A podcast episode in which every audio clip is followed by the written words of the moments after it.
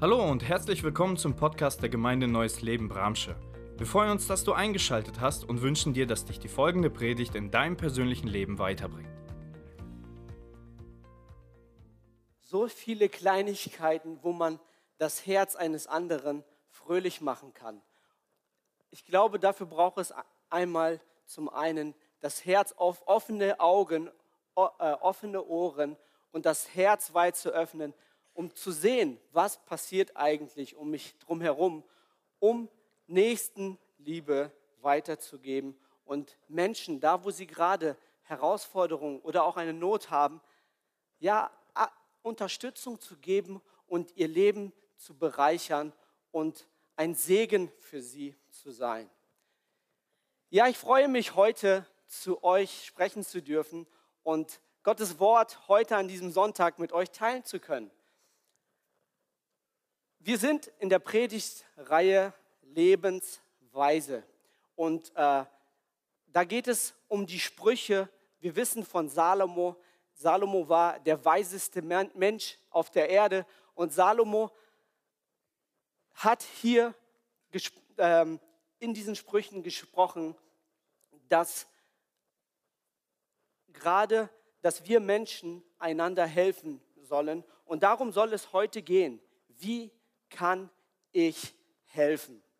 Ich möchte euch in eine Geschichte mit hineinnehmen. Es ist gar nicht so lange her. Letztes Jahr ist es gewesen. Ahrweiler.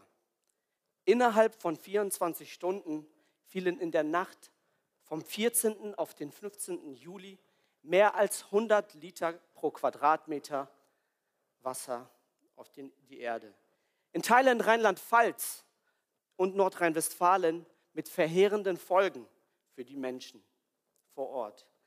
Bei der Unwetterkatastrophe kamen rund 180 Menschen ums Leben. Die Flut reißt in der Region Ahrweiler 467 Gebäude mit sich. 192 davon sind Wohnhäuser, wo Menschen ihr Zuhause haben. Geschätzt mehr als 3000 Häuser sind beschädigt. Bei der Diakonie Rheinland-Westfalen-Lippe stellten sie eine beeindruckende weltweite Solidarität fest. Das Schicksal berührt die ganze Welt.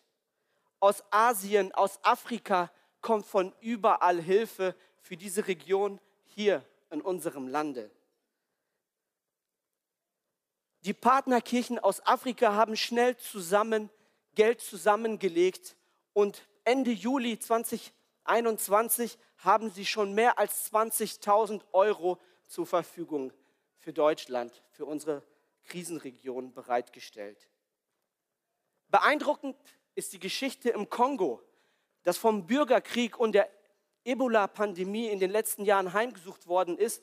Da legt eine Person 1500 Kilometer zurück, um nach Tansania zu gehen, um dort diese 1000 Euro aus dem Kongo einzuzahlen, weil sie das dort in der Partnergemeinde abgeben wollen, weil es zu teuer ist, im Kongo das Geld zu verschicken. Das ist gelebte Solidarität und Nächstenliebe, teilt das diakonische Werk Rheinland-Westfalen-Lippe mit. Die Bibel spricht sehr viel über Nächstenliebe und Helfen. Ja, und darüber wollen wir heute intensiver einsteigen, gerade auch was Salomo uns da zu sagen hat. Und ich habe euch heute drei Ends mitgebracht. Drei Ends, die du mit in deinem Leben, mit in den Alltag hineinnehmen darfst. Und ich möchte die Bibelstelle einmal mit euch lesen. Wir lesen es in Sprüche 3, Vers 27 und 28. Verweigere keinem die nötige Hilfe, wenn es in deiner Macht steht. Wenn du deinen Nächsten sofort helfen kannst, dann sage nicht, komm morgen wieder, dann werde ich dir helfen. Wir fangen vom zweiten Vers an. Vom ersten macht ja jedermann, darum fangen wir heute beim zweiten an. Ja, einmal mal ein bisschen andersrum. Und den ersten Punkt, das erste N habe ich für euch mitgebracht, das heißt, zögere nicht. Zögere nicht. Und ich habe ein Rätsel zugleich für euch vorbereitet und das Bild wird eingestrahlt. Und meine Frage an euch ist, äh, ich möchte einen lateinischen, oder ja, Latein ist das, Wort, äh, Wortlaut zitieren. Menus manum lavat. Ja, was heißt das? Bitte die Handys nicht, nicht gebrauchen. Menus manum lavat. Gibt es jemand, der das weiß? Ja? Eine Hand wäscht die andere. Haben wir das Bild? Richtig. Eine Hand wäscht die andere. Und ihr solltet eigentlich ein Bild sehen, wo das sichtbar ist, wie das Ganze praktisch äh, abläuft. Und Salomo spricht hier in diesem zweiten Vers, äh, in diesen Sprüchen sind zwei Aussagen, die er hintereinander tätigt. Das eine, Nächstenliebe zu äh, praktisch direkt zu machen. Und dann sagt er, hey, wenn du siehst, dass dein Nächster Herausforderungen hat, weise ihn nicht ab, sondern greife ein und zögere nichts. Ja, wie schön ist das, wenn wir einander helfen. Salomo spricht über die Bedeutung von Beziehung in diesem zweiten Vers. Wenn eine andere Person, ein Nächster, im Hebräischen steht, mit dem du in einer wechselseitigen Beziehung bist und du ihm sofort helfen kannst, sage zu ihm nicht, komm morgen wieder.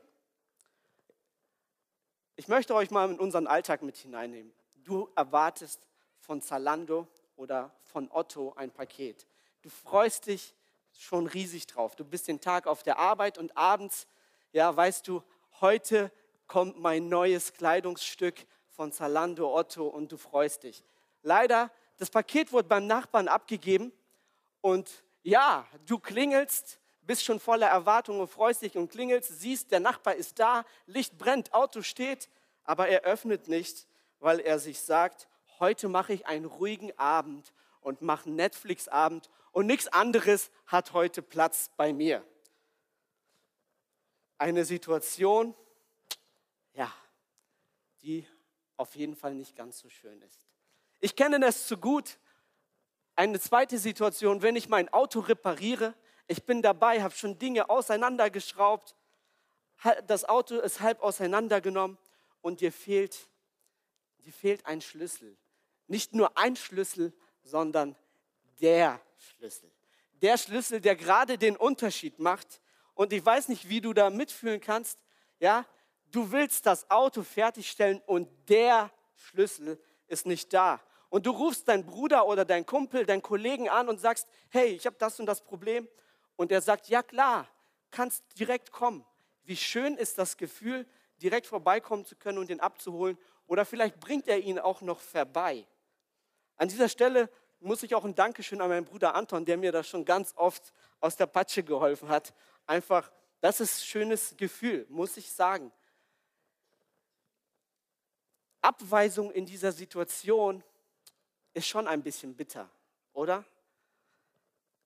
Gerade wenn ich es so dringend habe. Vielleicht ist es für uns nicht so dringend, aber in dem Moment ist es irgendwie so richtig dringend.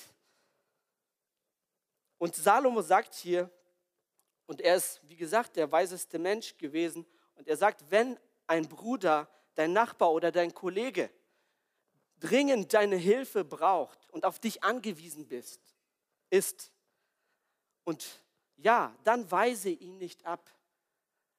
Wie ist es, wenn ich dann sage, oh nee, heute ist schlecht, irgendwie, hm, ja, ich habe ja keine Lust. Ähm, ich hätte zwar die Möglichkeit, aber ja, heute passt das mir nicht so ganz. Komm mal morgen wieder. Was passiert in diesem Fall, wenn wir sagen, heute nicht und die Person abweisen? Ich habe euch ein anderes äh, Bild mitgebracht ja, könnte für die eine Person so aussehen. Ähm, und ich glaube, da ist eine Wahrheit dran. Salomo spricht hier von einem ganz wichtigen Prinzip. Wir brauchen einander. Eine Hand wäscht die andere. Man hilft sich gegenseitig zum beidseitigen Vorteil. Ein gutes, wichtiges Prinzip. diese, nicht ähm, dieses Hände, eine wäscht die andere Hand, nicht im negativen Sinne gibt es auch. Ich möchte es im positiven Sinne gerade ansprechen. Es ist ein Prinzip, was wir auch aus der Bibel kennen, von einer Art von Saat und Ernte. Nicht umsonst haben wir das Sprichwort, wie du in den Wald hineinrufst, ja, so halt es auch zurück. Für den Nächsten einzustehen und zu helfen. Wenn wir das nicht tun, dann brauchen wir uns auch nicht zu wundern, dass wir irgendwann mal alleine mit unserem Talent dastehen und uns gar keiner helfen möchte. Die Welt ist voll von Menschen, wo sich alles um sie dreht, voll von Egoismus und auch Neidern. Wir leben im Westen gerade in einer sehr selbstbezogenen, individualistischen Gesellschaft.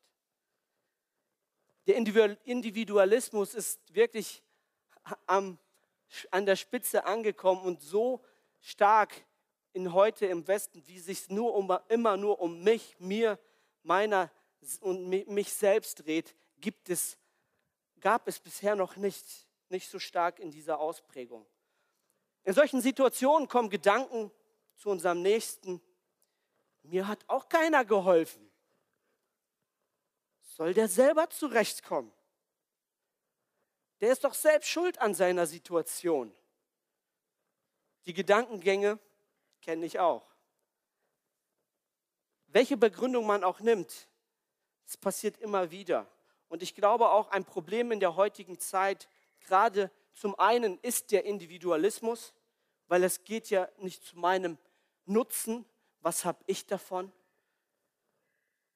Auch eine Herausforderung ist, dass wir so viel Informationen auf uns einprasseln durch, durch dadurch die digitale Welt, dass wir so viel Informationen durch soziale Medien, aber auch generell auch die Anforderungen an den Menschen sind einfach viel höher geworden, sodass man kaum mal noch eine Zeit hat, um zur Ruhe zu kommen, Luft zu holen und über Dinge nachzudenken oder auch die Situation außen um mich herum mal wahrzunehmen, was passiert eigentlich um mich herum.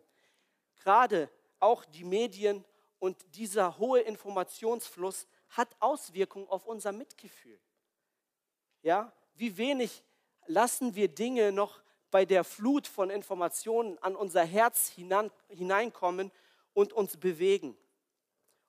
Salomo sagt hier in dem ersten Prinzip, verweigere nicht und schiebe nicht auf.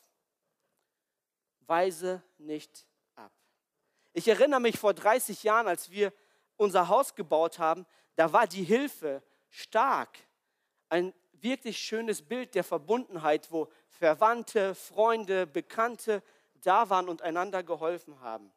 Ja, es ist alles ein wenig anders, aber das Bild der Verbundenheit ist schon einfach wirklich einmalig. Wie schön ist es, wenn wir aneinander denken und bereit sind zu helfen als nur an uns selber zu denken. Und Salomo sagt hier, zögere nicht, verweigere nicht und schiebe nicht auf, wenn du heute helfen kannst. Der zweite Punkt, das zweite N für euch heißt, bewerte nicht. Und hier im zweiten Vers heißt es in Sprüche 3, 27, verweigere keinem die nötige Hilfe, wenn es in deiner Macht steht. Wir haben vorhin über deinen Kollegen und Nachbarn gesprochen, wie du mit ihm umgehen sollst. Hier geht es konkret um deinen Nächsten, um jedermann.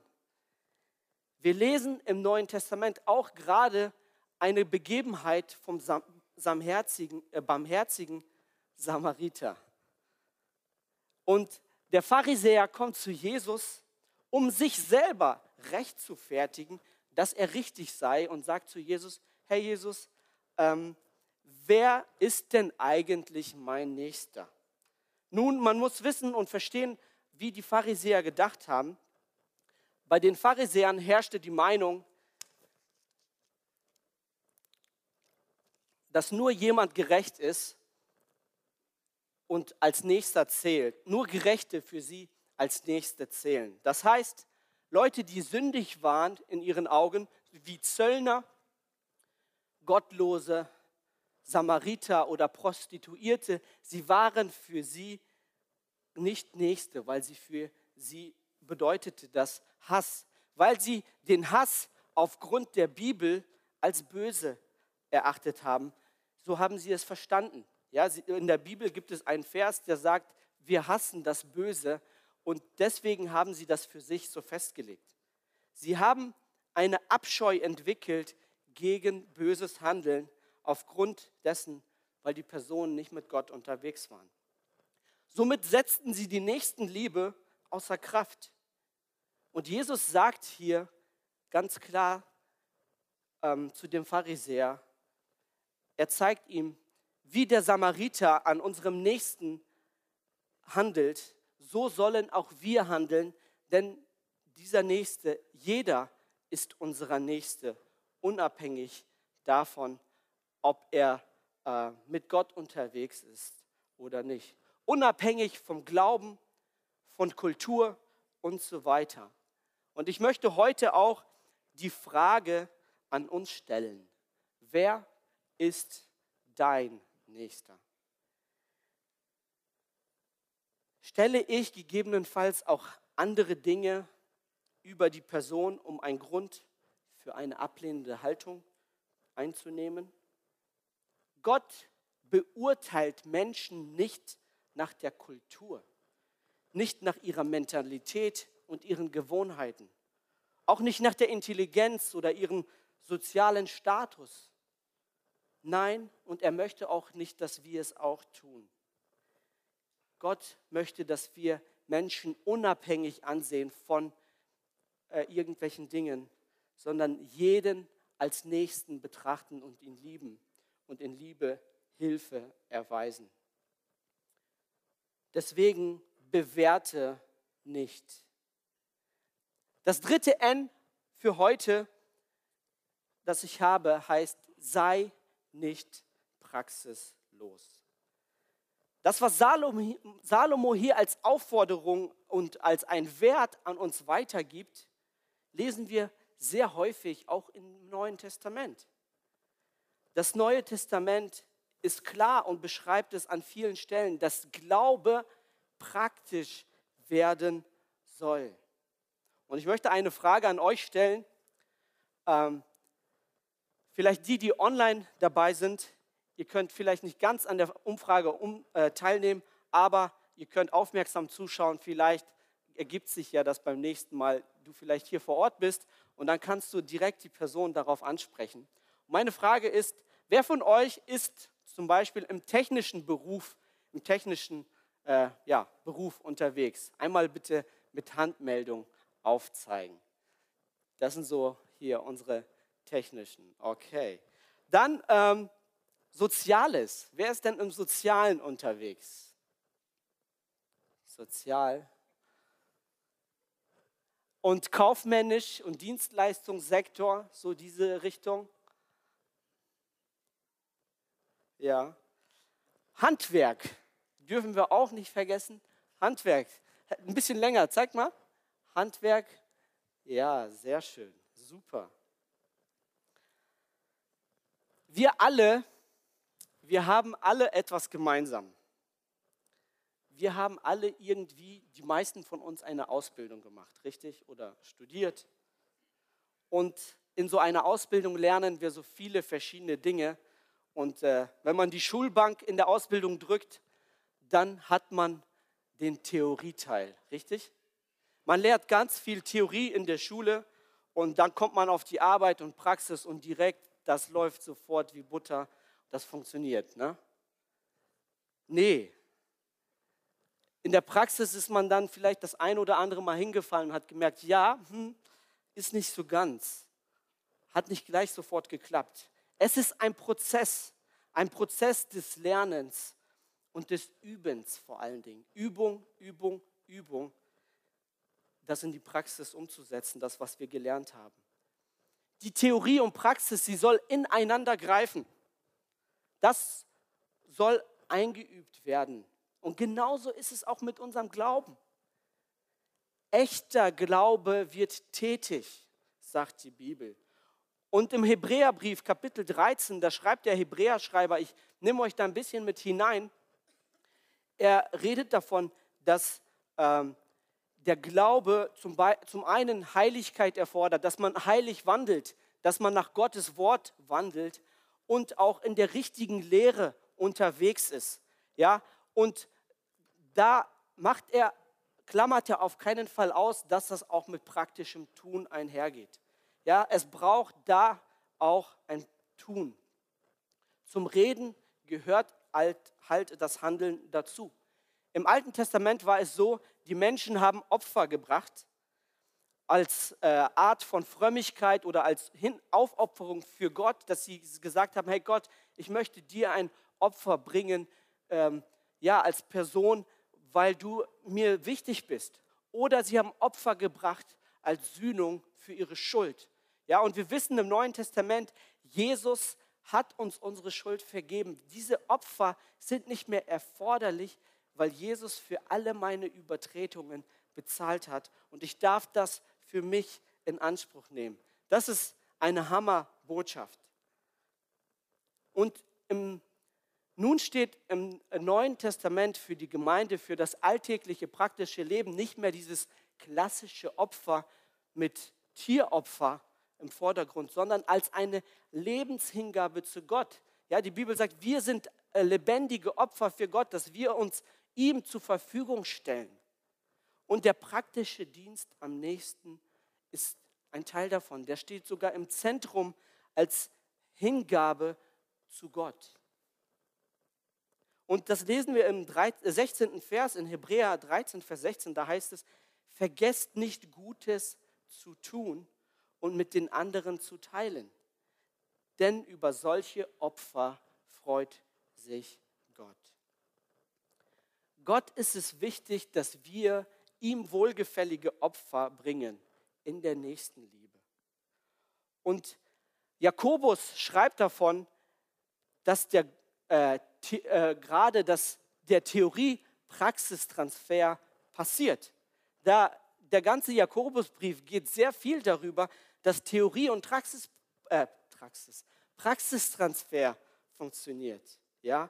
Nämlich, er sagt, Glaube ohne Werke. Wenn ein Glaube keine Werke hat, dann ist es ein toter Glaube.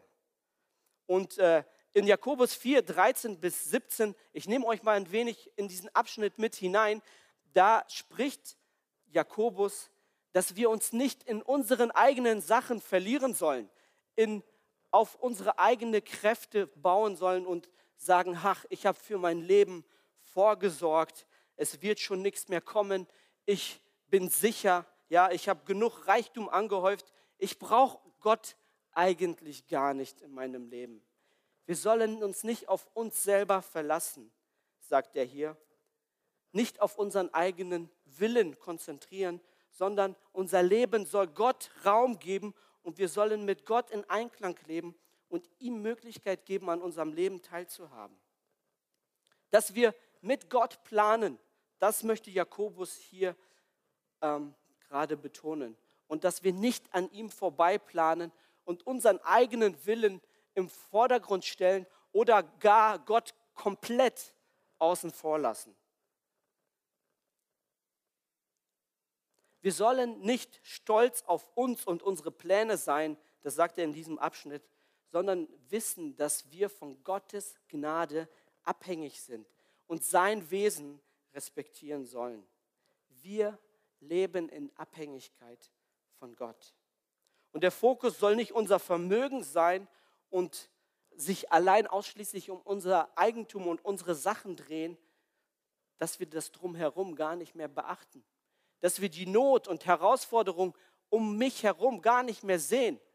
Das sagt Jakobus ganz klar, ey, schau nicht nur auf dich und deine Selbstgefälligkeit, das, was du an Reichtum angehäuft hast, dass das dir ausreicht, sondern guck um dich drum herum. Und die Bibel sagt hier ganz klar in diesem Vers, Jakobus 4, Vers 17, ähm, wenn wir wissen, was gut, äh, wer das Gute kennt und es nicht tut, er macht sich schuldig. Wenn wir wissen, was gut und wichtig ist und dennoch es nicht tun, so ist das ein Unterlassen. Wir machen uns des Unterlassens schuldig. So spricht Jakobus hier. Das sind harte Worte, wenn man die Bibel so liest. Und das Wort unterlassen kennen wir vielleicht aus unserem deutschen Gesetz.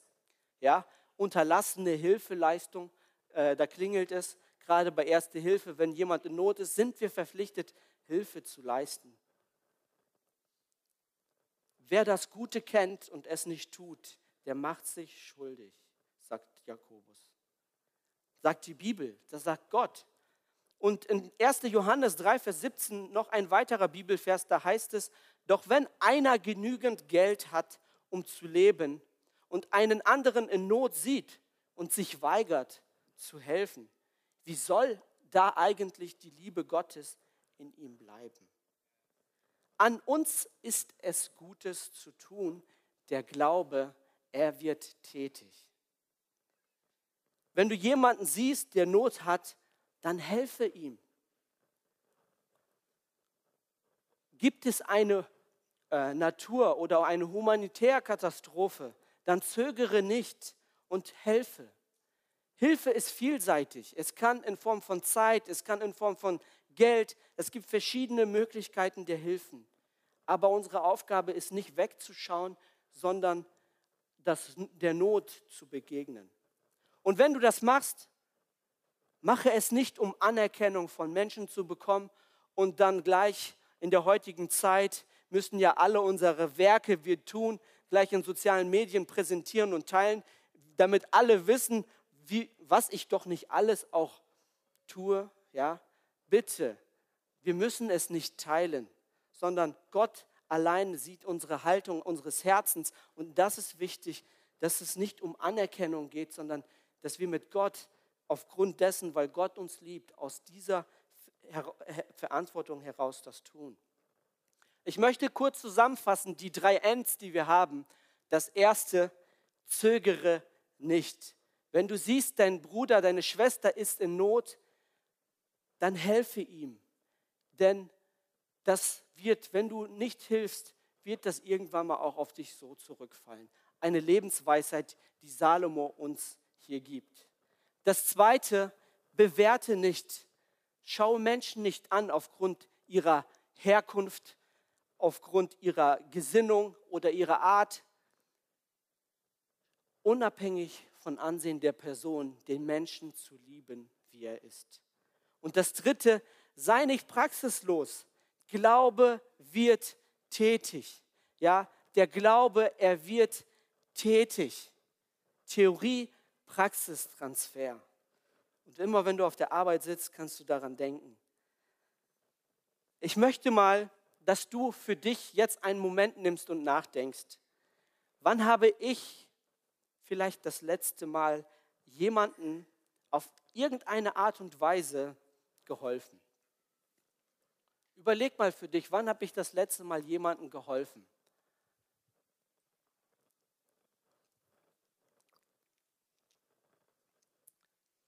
Und ich möchte dich fragen, wie war das Gefühl? Wie war das Gefühl, nachdem du ihm geholfen hast und du gemerkt hast, wow, es ist so eine Freude in einem, ich konnte etwas tun, jemand hat sich gefreut und hat einen, im Leben einfach in der Situation Unterstützung, Liebe, Hoffnung erlebt, weil ich eine Kleinigkeit gemacht habe. Es ist in uns ein schönes Gefühl, das zu sehen. Es brennt in einen, es der, das Herz jauchzt innen drinne voll Freude, weil man etwas Gutes getan hat. Das ist ein super Gefühl. Ich möchte dich herausfordern, dass du einmal im Monat, ja, man sagt, okay, einmal im Monat für einen Christen doch eigentlich viel zu wenig, du darfst auch täglich, aber dass du das als Herausforderung mal sagst, einmal im Monat möchte ich bewusst für mich das klar haben, ich möchte einem Menschen geholfen haben. Sich das vorzunehmen. Die Bibel fordert uns auf, dass der Glaube praktisch werden soll. Liebe am nächsten. Was wäre, wenn? wenn wir auf der Arbeit Gottes Liebe, seine Hoffnung und seine Unterstützung an die Menschen, die Gott in uns zum Ausdruck bringt, weitergeben. Was wäre, wenn, wenn wir unser Stadtbestes suchen und Gott wirklich da sichtbar wird? Was wäre, wenn wir dafür bekannt sind, dass Gottes Liebe in uns Menschen, in den Christen sichtbar ist? Wie schön ist das Ganze, oder? Das ist das, was Gott uns auch als Aufgabe gegeben hat, sein, seine Liebe weiterzutragen. Was wäre, wenn wir diese Dinge alle tun, die durch Gottes Liebe Veränderung in Menschen bewirkt und auch unsere Gesellschaft verändert? Ich möchte, dass wir jetzt aufstehen und dass du für dich eine Zeit hast mit Gott, dass du in die Begegnung mit Gott gehst und die Möglichkeit gibst, mit ihm ins Gespräch zu kommen. Ich glaube, wir dürfen hier in Deutschland dankbar sein, für das es uns so, so gut geht. Gott ist gut und er versorgt uns alle Zeit und dafür dürfen wir danken. Und ich glaube, es ist auch an der Zeit, Gott zu bitten und zu fragen, hey Gott, Gib mir offene Augen, offene Ohren und auch ein offenes Herz, dass dein Wille getan werden kann und der Glaube praktisch wird. Wir hoffen, die Predigt hat dich angesprochen. Solltest du noch Fragen haben, dann freuen wir uns, von dir zu hören. Send uns gerne eine E-Mail an info@gnl-bramsche.de. Gott segne dich.